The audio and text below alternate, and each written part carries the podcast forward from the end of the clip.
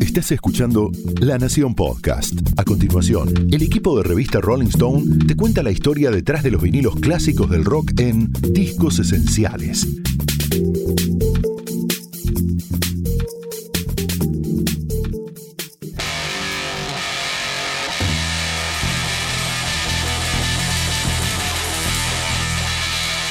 Yo creo que este es un disco que tiene que ser reivindicado dentro de la historia del rock una vez más. Creo que Ron Ashton tiene que ser reivindicado como uno de los violeros eh, importantes dentro de la música rock. La propuesta de Ron Ashton, el acomodamiento y la arquitectura de John Cale, el nacimiento de un performer casi imbatible. Creo que en su género y en su estilo no existe nadie como él o nadie mejor que él.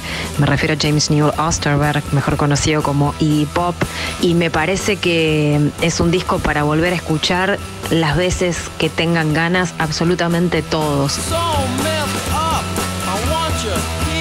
El debut de la banda me parece tremendo. El primer disco es, increíble como suena.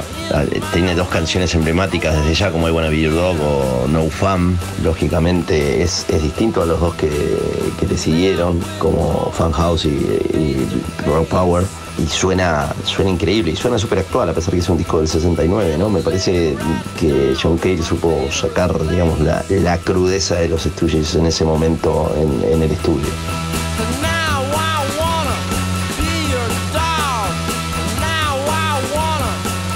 El primer disco de Stooges eh, fue y es la antesala de todo el rock y sus subgéneros que surgieron 50 años después hasta la fecha.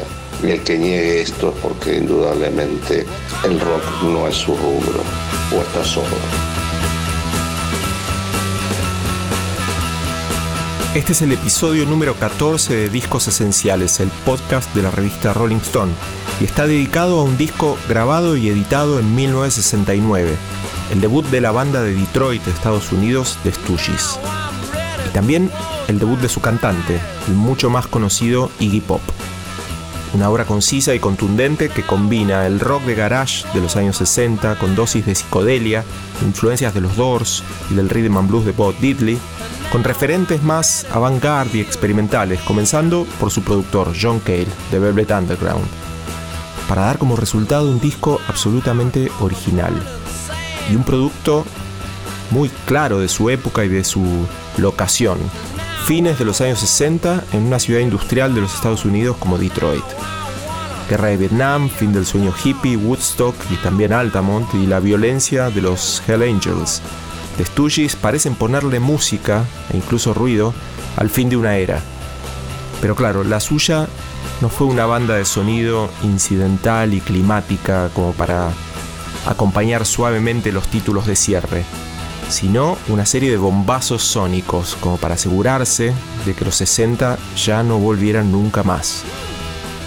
La banda estaba formada por dos hermanos en guitarra y batería, Ron y Scott Ashton el bajista Dave Alexander y al micrófono un tal James Newell Osterberg Jr., a quien el mundo tendría el gusto de conocer como Iggy Pop, un chico, digámoslo así, diferente, de una familia de clase baja, con una larga, larga experiencia viviendo en casas rodantes, que había empezado como músico tocando la batería en el grupo de Iguanas. Las cualidades escénicas de Iggy serían ampliamente reconocidas. Sin embargo, el aporte de los hermanos Ashton a la historia del rock no ha sido suficientemente rescatado por el público más mainstream. Leo de Checo, histórico baterista de Ataque 77, es un fan destacado de los Stooges, de este disco en particular y de la dinámica entre los hermanos creo que la guitarra de Ron Ashton como, como la base, ¿no? la batería de Scott Ashton y el bajo de Dave Alexander suman muchísimo, eh, completan el, poderío que eran los Stooges en ese momento, ¿no? A fines de, los 60, principios del 70, en fin, creo que estaban pasando por un momento de los más explosivos dentro del rock, ¿no? Y de experimentación también. El músico y productor Hernán Espejo, guitarrista de bandas como Brede y Bandera de Niebla y también de su proyecto más personal, Compañero Asma, es un experto en sonidos pesados de toda índole, y suma una mirada muy interesante sobre los hermanos Ashton. En el caso de los hermanos eh, Ashton en guitarra y, batería hay una cohesión y con el comienzo de una tradición en la música pesada que es la de los dos hermanos guitarrista y baterista. Después va a continuar con, con Eddie y Alex Van Halen, va a continuar después con los hermanos de la banda Pantera. Hay algo en la, telepatía de esa precisión que necesita el estilo que es hermoso que se haya dado en los Stooges. Otro elemento constitutivo de los Stooges fue su origen. Ann Arbor, un suburbio de Detroit, ciudad industrial automotriz, en uno de sus peores momentos por una crisis terminal o casi terminal en el sector automotriz en 1969, año en el que se publica no solo el debut de la banda de Iggy Pop, sino también el seminal Kick Out the Jams de otra banda local y no menos legendaria, MC5. Marcelo Pocavida, un agitador de la primera ola punk de inicios de los 80 en Argentina, voz de bandas como Los Baraja, Cadáveres y sus propios proyectos como solista, es conocedor profundo de la obra de los Stooges y del sonido de Detroit de ese periodo. Sin duda Detroit en aquel entonces fue un semillero de bandas incendiarias en actitud y sonido, ¿no? Y ambos discos reflejan fielmente lo, que allí sucedía. MC5 era la cara más aguerrida y políticamente militante de aquella escena más que convulsionada, ¿no? Por aquel entonces, políticamente hablando y socialmente hablando. The Stooges ejemplificaba el más puro y visceral nihilismo, ¿no? La desazón juvenil en su máxima expresión. Amo a ambas bandas, aunque sin dudas siempre estuve mucho más cerca de la actitud y el espíritu de Stooges. La periodista y conductora Corina González Tejedor establece cercanías y diferencias entre estos dos referentes de Detroit en el cambio de década. Hay blues en las dos bandas. Tal vez en el caso de MC5 es un poco más desde los comienzos. En el caso de, los Stooges, no. La sensación es que para los Stooges todo se movía a partir de las sensaciones que ellos mismos tenían. Cuando había audiencia, ellos decían que los tiempos subían porque estaban eh, básicamente corriendo, cagándose los pantalones, decía ahí, ¿no? Eh, pero sin la audiencia, este, cuando estaban drogados, eh, el tiempo era mucho más slow y lo que pasaba ahí era que que bueno, que se notaba, eh, sobre todo en, la lírica, ¿no? Y, en esas, este, en esos solos de Ashton realmente largos. Para mí él es el, héroe de los Stooges en ese, en ese primer disco. La banda se llamó al principio Psychedelic Stooges, los chiflados psicodélicos, para después, por sugerencia de un ejecutivo del sello Electra, que editó sus dos primeros álbumes, cortarlo simplemente a The Stooges. Electra Records era el sello de The Doors. Detalle importante porque era una de las mayores inspiraciones de Iggy Pop, como vamos a poder apreciar en algunos tracks de este disco debut. Para el primer disco justamente se convocó como productor a John Cale, que entonces estaba recién egresado de Velvet Underground, nada menos.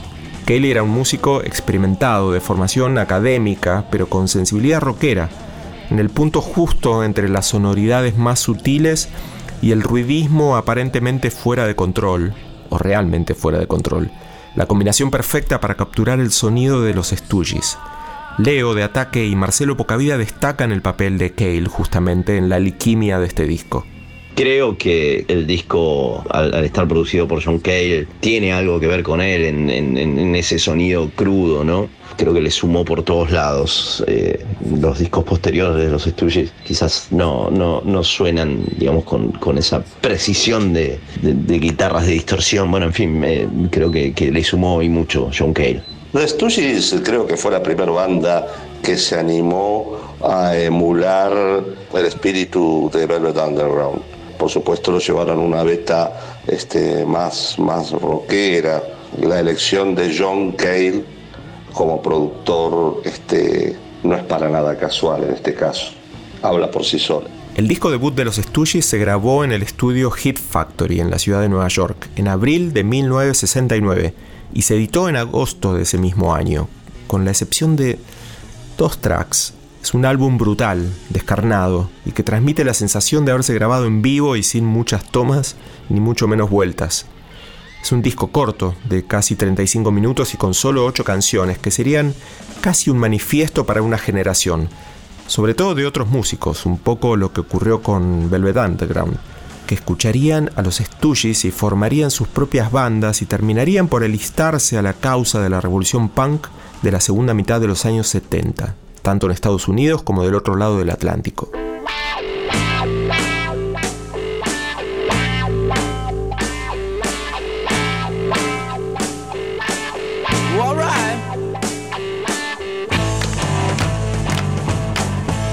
Para plantar bandera, para definir su calidad de disco manifiesto, el debut de los Stooges empieza con un tema llamado 1969, es decir, como el año en el que se publicó.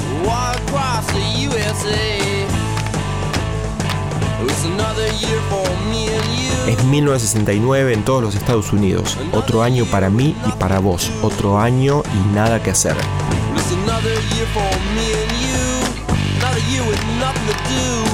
Eso es lo que aúlla ahí, junto a una guitarra sobrecargada de efecto guagua que toca Ron Ashton y el ritmo primitivo de la batería de su hermano Scott. Si la letra te recuerda a lo que los Ramones o los Sex Pistols harían seis años más tarde, es porque de eso se trata exactamente. El debut de los Stooges es el punk antes del punk.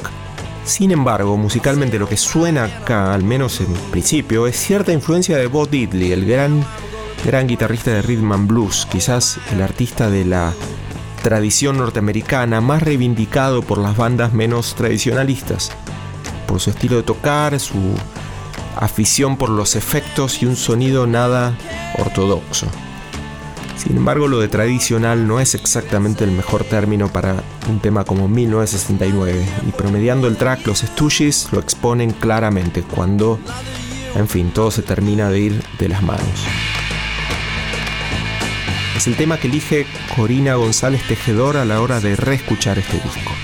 Bueno, mi elección, mi primera elección del el disco debut de los Stooges es 1969, por ese wow, wow, wow, con el que arranca.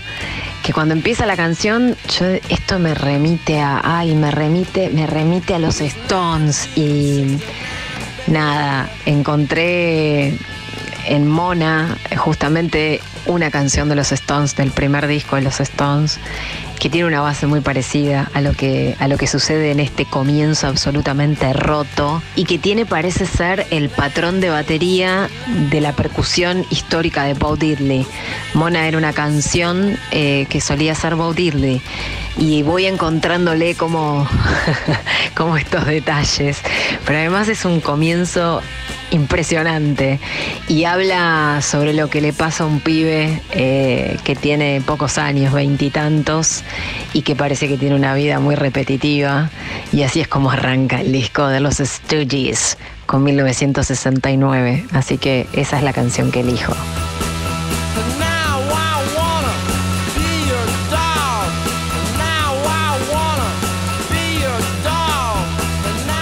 La segunda pista de este vinilo llega uno de los mega clásicos, no solo de los Stooges, sino de la carrera de Iggy Pop.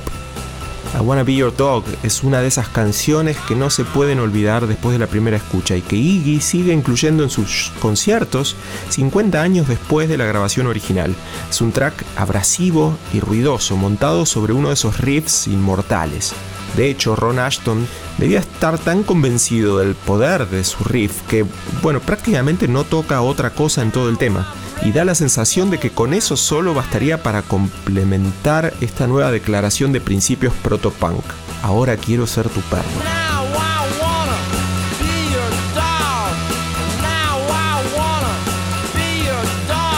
Pero hay más. La batería de Scott, que parece estar testeando la resistencia de esos parches, y el propio John Cale, que se suma a la hecatombe tocando unos cascabeles y una única nota repetitiva en el piano, un gesto muy Velvet Underground que suena de fondo en toda la canción. El tema apenas dura 3 minutos y 9 segundos y es la definición de un clásico, aunque un clásico tardío, ya que el mundo se tomó unos cuantos años en reconocerlo. la han versionado desde Sid Vicious hasta Sonic Youth y Slayer y hasta aparece en la película de Disney Cruella del año pasado. Pero es tan moderna y a su manera que hoy podría pasar por nueva, como el single debut de una banda indie suburbana de cualquier rincón del mundo.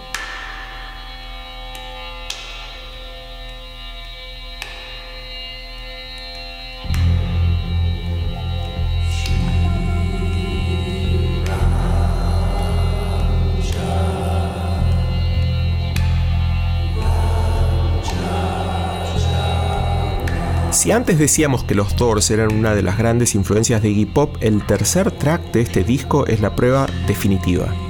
We Will Fall es una larga, larga, pero muy larga canción de más de 10 minutos que muestra de manera evidente la fascinación de Iggy por Jim Morrison. Es un poema repetitivo y mántrico que gira constantemente alrededor de una viola tocada por John Cale. El relato de Iggy gira alrededor de un tono monocorde y con frases muy cortas, pintando la espera en un cuarto de hotel que, según cuenta la leyenda, habría escrito mientras esperaba precisamente a Nico, la voz de Velvet Underground, en el muy célebre Hotel Chelsea de Nueva York. Célebre y trágico, por cierto. Hernán Espejo tiene una idea muy interesante sobre la inclusión de este tema en el disco. Bueno, We Will Fall, un mantra que creo que lo hicieron un poco para completar el disco a sugerencia de Cale. El guagua de Ron Ashton lo va llevando y lo va volviendo ondulante y es una suerte de, trip espiritual que está bueno, pues funciona un poco como contradicción en un grupo que parece completamente dionisíaco y entregado así al descontrol. De repente hay como un lugar a la espiritualidad. Calculo yo que hay algo, tiene algo que ver también con el gusto de, de Iggy por Coltrane y por, por músicos de, de, jazz de los 60 que estaban en ese, en ese trip.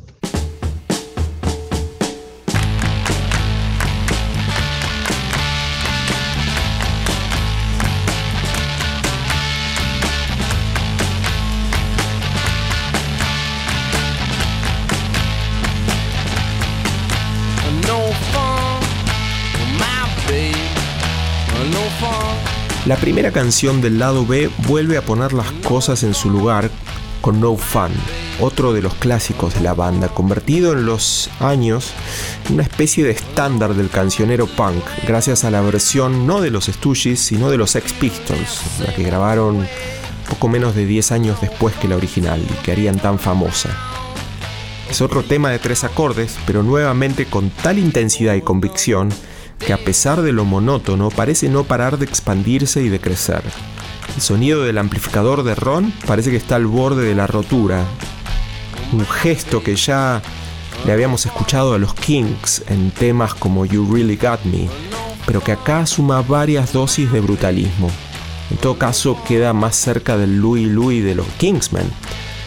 Y como 1969 es un himno a la apatía y el descontento juvenil. Según Iggy, la canción fue compuesta mientras los músicos estaban fumados en el estudio, inspirada en el clásico de Johnny Cash, I Walk the Line.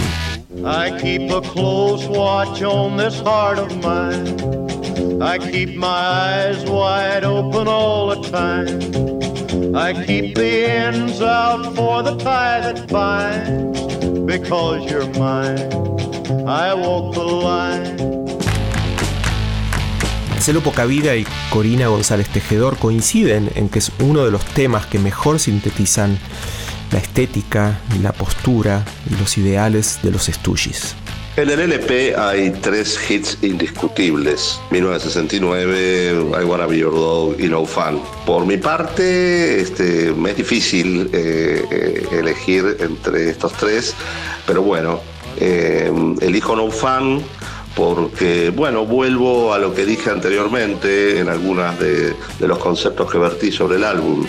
Creo que en este caso es el tema que, expresa ese, sentimiento proto-punk, ¿no? Este, de desazón juvenil, este, de aburrimiento de ese no future que después este, iban a, popularizar eh, los Sex Pistols, que bueno, Sex Pistols este, fue una de las primeras, si no la primera banda que versionó eh, este tema. Me acuerdo que una de las primeras canciones que escuché cuando escuché este debut fue esa, No Fun. Me pareció absolutamente una descripción sencilla, concreta de una situación humana que revelaba mucho de la identidad y del momento que vivía cada uno de los integrantes, ¿no? Sobre todo I, que era el que manifestaba esta sensación. Eh, dos minutos de canción, varios minutos de improvisación. Eh, para ellos, además, todo eso tenía que sonar muy fuerte. Y bueno, creo que en esta canción está como sintetizado toda esta premisa. Por eso es que ahí me enteraba que está inspirada en Walk the Line de, Johnny Cash. Eh, es una canción maravillosa para mí. Sencilla. No fun.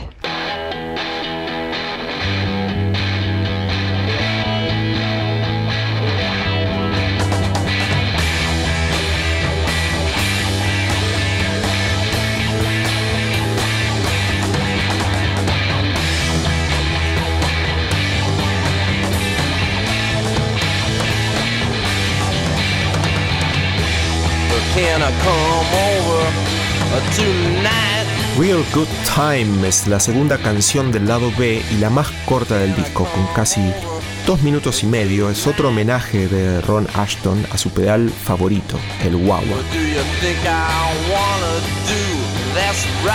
Y dialoga con la batería y la guitarra preguntando si esta noche la van a pasar bien. Y todo indica que al principio seguramente sí, pero que todo podría terminar en cualquier lado. Como en casi toda canción de los Stooges, la repetición y el fraseo de Iggy sostienen el hilo del relato a medida que la banda se extravía en una sobrecarga sonora memorable, tan fresca como alienada.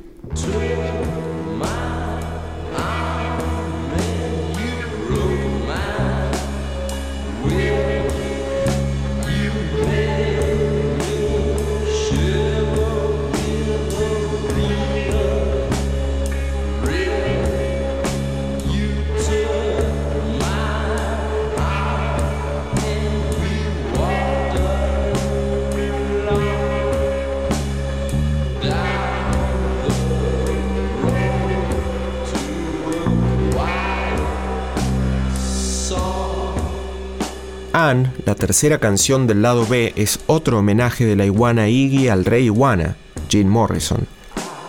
La canción, más corta que We Will Fall, el otro track del que ya hablábamos como referencia a los Doors en este mismo disco, es una lánguida y psicodélica oda a una mujer. Ana, mi Ana, te amo. Iggy parece cantar desde el fondo de una caverna que la guitarra liquida el tema con un solo distorsionado que lo eleva y lo saca de ese ambiente claustrofóbico, para colocarla en otro ambiente claustrofóbico pero distinto. Gran Espejo destaca de este tema lo mucho que los Stooges pudieron lograr con sus recursos limitados. Y en el caso de Anne, Anne o Ana, es una balada hermosa, bastante desesperada.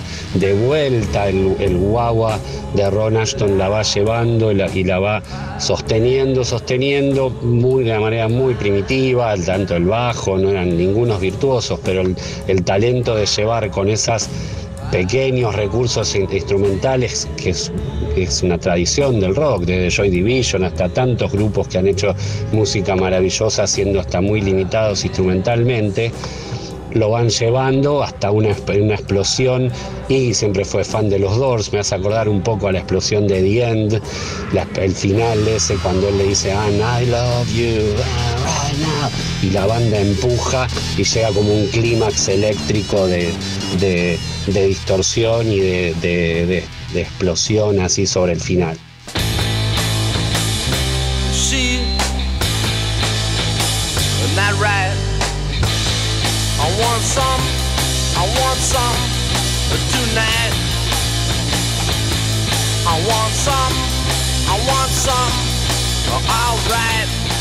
Not Right es la anteúltima canción del disco y es otra pequeña gema, corta y directa, con un sonido similar a los vecinos de Detroit y de algún modo rivales y almas gemelas a la vez de los Stooges, los MC5. La canción es una maravilla proto-punk que según Iggy fue escrita para una chica llamada Betsy, que le gustaba mucho. El track termina con otro solo descontrolado de Ashton que lanza sus notas contra la batería de su hermano. Hay dos tracks que me gustan mucho. Uno es No Fun, que es un, hit del disco, y el otro es este Not Right. Eh, me parecen dos temazos y, curiosamente los dos están del lado B, ¿no? Estos que me gustan. Eh, sobre todo, bueno, Not Right, que es el, cuarto tema eh, antes que termine el disco del lado B, pero me parecen dos canciones con, mucha fuerza y, sobre todo Not Light, que es me parece también un tema digamos, muy, experimental, ¿no? Y con mucho, digamos, muy crudo. Y, creo que todo el disco en sí es crudísimo.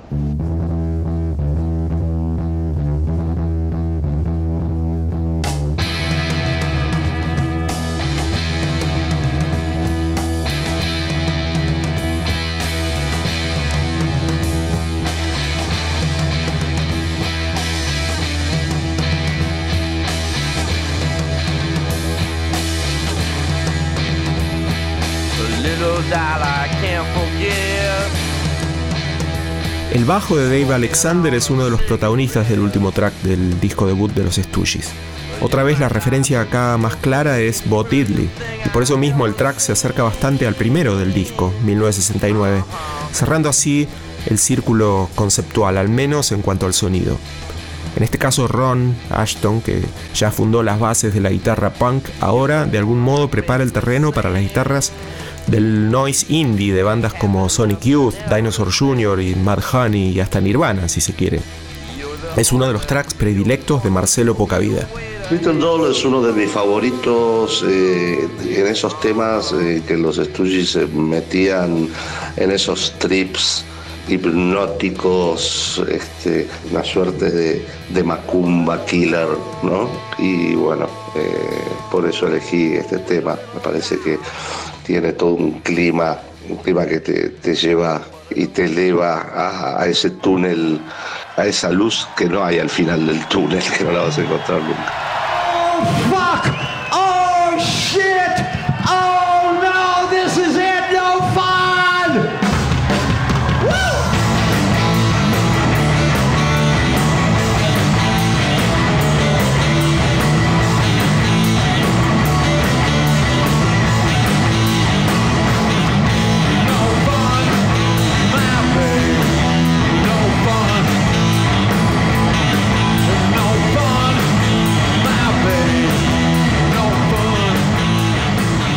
Así como al escucharlo es inevitable reconocer lo adelantado que fue este disco, también hay que decir que el debut de los Stooges fue un fracaso en ventas en su momento, incomprendido.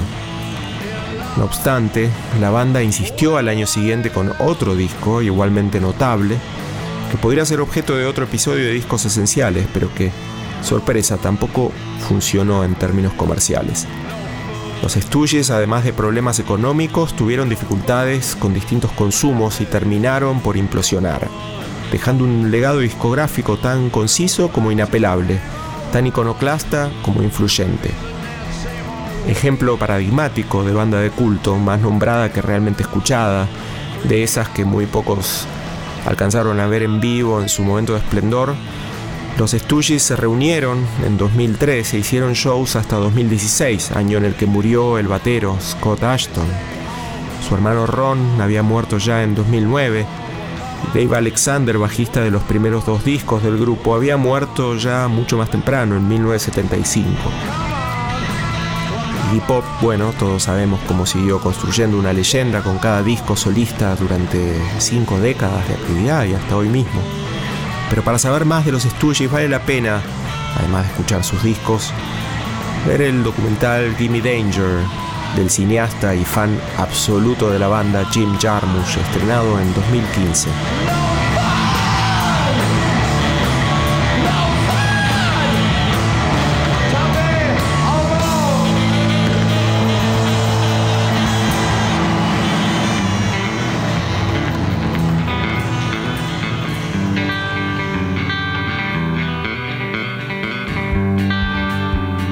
Hay algo también como, de, como una retaliation, ¿no? Como una venganza de los norteamericanos a la invasión británica, ¿no? que empieza a aparecer con esos grupos de Detroit, ya después con Alice Cooper, como la idea de, Iggy como siendo prácticamente como un Jagger eh, cavernícola, ¿no?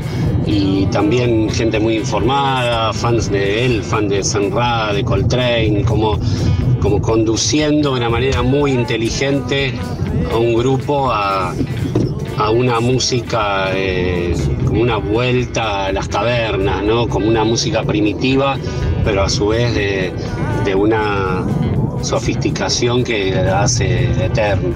Igualmente yo creo eh, e insisto con esto que quiero decir que para mí Ron Ashton fue clave eh, en lo que después terminó siendo eh, los Stooges y mismo Iggy Pop. Para mí los dos discos, los primeros dos discos de los Stooges son fundamentales.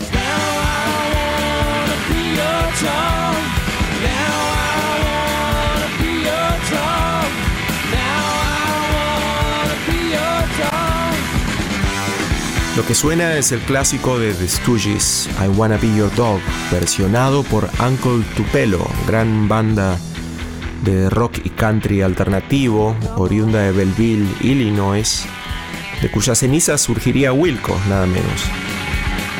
Y esto fue otro episodio de Discos Esenciales, el podcast de la revista Rolling Stone con producción de Fernando Fratantoni, edición de Leo Fernández y relatos de Daniel Flores.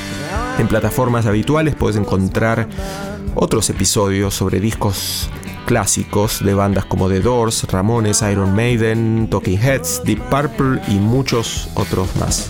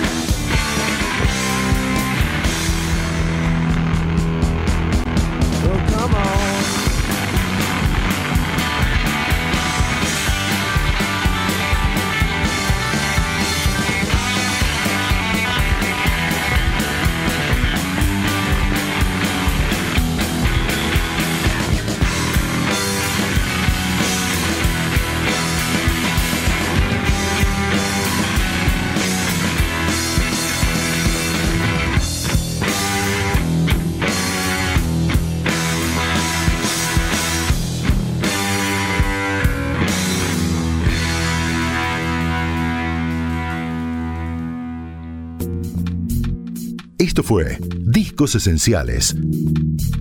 Un podcast exclusivo de La Nación. Escucha todos los programas de La Nación Podcast en www.lanacion.com.ar. Suscríbete para no perderte ningún episodio. Estamos en Spotify, Apple Podcast, Google Podcast y en tu reproductor de podcast favorito. Seguí escuchando La Nación Podcast.